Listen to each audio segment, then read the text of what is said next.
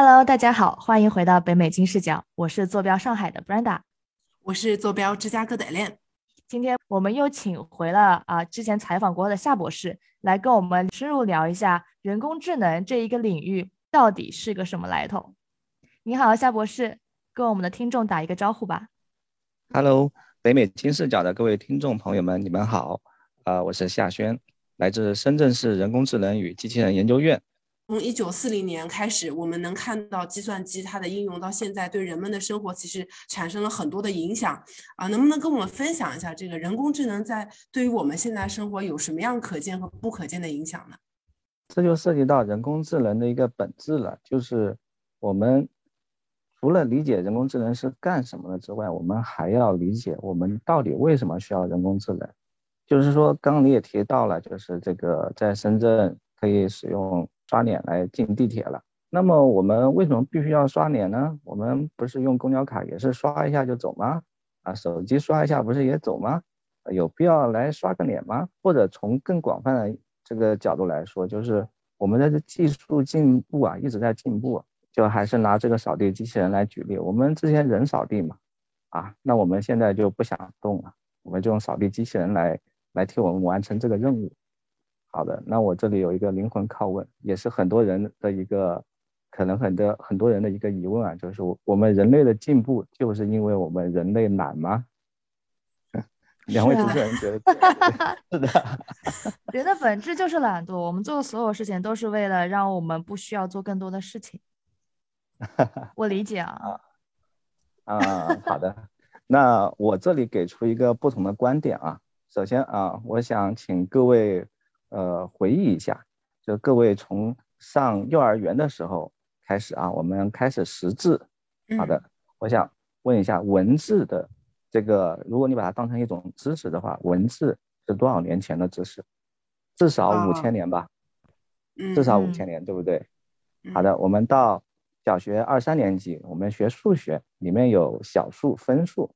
那么小数、分数是从是多少年前的知识呢？大概两千多年前，OK，好，我们到初中啊，比如说我们学地理，那么地理知识一般来说是多少年前的知识呢？啊，我们就以这个麦哲伦航海旅行发现地球是圆的为标准，是五百年前的知识。好的，到了高中，高中我们学牛顿物理学啦，三百年前的知识。好，到大学学微积分啊，差不多也是两三百年前的知识。OK，我继续继续举例就没必要了。我就想说啊，就是我们从小学一直往上念念，直到念到硕士、博士的时候，你才会接触到当下的知识。而你可以想象得到，在一百年前，一个人要学习到最先进的知识，和现在的人要学习到最先进的知识，他耗费的时间和精力是一样的吗？显然不一样。而我们的文明程度发展是越来越高的，知识是不断的爆炸的产生的，所以我们可以预想到，随着人类文明的越来越长，一个人要想学到当前的知识，他所耗费的时间和精力会越来越多。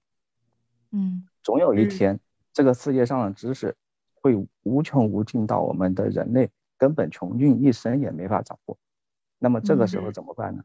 必须依靠。人工智能来帮助我们发现知识、分析知识、理解知识，这就是人工智能存在的意义。哦，但是我人工智能实际上是我们人类智能的一个智能的辅辅助，一种智能的延伸。啊，就是因为有了人工智能这种东西，才会有产产生扫那个扫地机器人来帮我们解放出这种体力劳动，让我们能够更好的去理解这个世界。改造这个世界。从我刚刚举的这个教育的例子上来，你们就大家可以看出啊，就是对一个人的教育史，实际上就是整个人类文明史在这短的十几年中，在一个人身上的一个重现。而呃，我们去这个认识改造这个世界呢，我们是要不断的开拓这个新的边界嘛。而我们这个时候就要利用到人工智能。而在教育这个阶段呢，其实现在有很典型的应用了，就比如说他们小学生做题目，他们就已经有人工智能的辅助了。你们猜得到是什么吗？小猿收题啊这些东西啊。哦哦，对，就是还有那个笔可以划一下就可以搜得出这个题是什么，是吗？对对，哦其实这就是当前的人工智能对这个人类智力的一种辅助了。感谢您收听今天的节目，我们下期再见啦。跟金视角聊人生，感谢您的收听，请在各大播放平台和公众号上搜索“金视角”，订阅我们的栏目吧。金融的金，事件的事，角度的角，一键三连，从我做起。我们下期再聊。